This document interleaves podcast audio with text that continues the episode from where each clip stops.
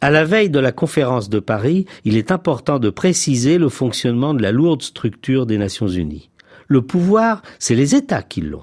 Le secrétariat des Nations Unies a un rôle de secrétariat au sens strict du terme, mais aussi celui important de définir les calendriers. En conséquence, les décisions doivent être prises par les États à l'unanimité.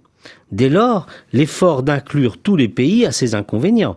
Si l'un d'entre eux se met en situation d'opposition, il bloque la négociation. C'est donc un processus très fragile.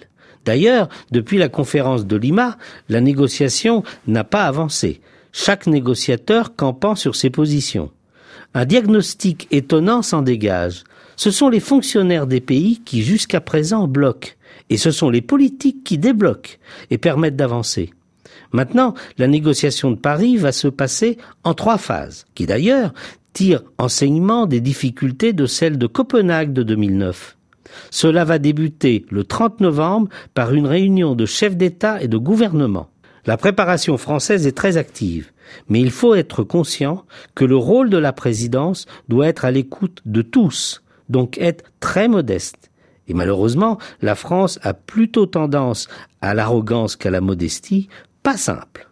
Ensuite, pendant une semaine, ce sera aux négociateurs de travailler sur la base des mandats exprimés par les chefs d'État et de gouvernement. Et puis, ce sera la seconde semaine au ministre en charge de la prendre en main et de finir la négociation. Comment, au-delà de cela, interpréter ce processus politique? La façon la plus simple de l'expliquer, c'est une comparaison avec un escalier. Nos ancêtres, sous toutes les attitudes, ont fixé la hauteur des marches pour qu'un bambin et un vieillard puissent tous aller aux étages faire en sorte que chacun monte aux étages, mais à son rythme, dans le respect de ce qu'il peut faire avec ses forces. La différence n'est pas sur l'objectif que tous doivent pouvoir atteindre, mais sur la vitesse de réalisation.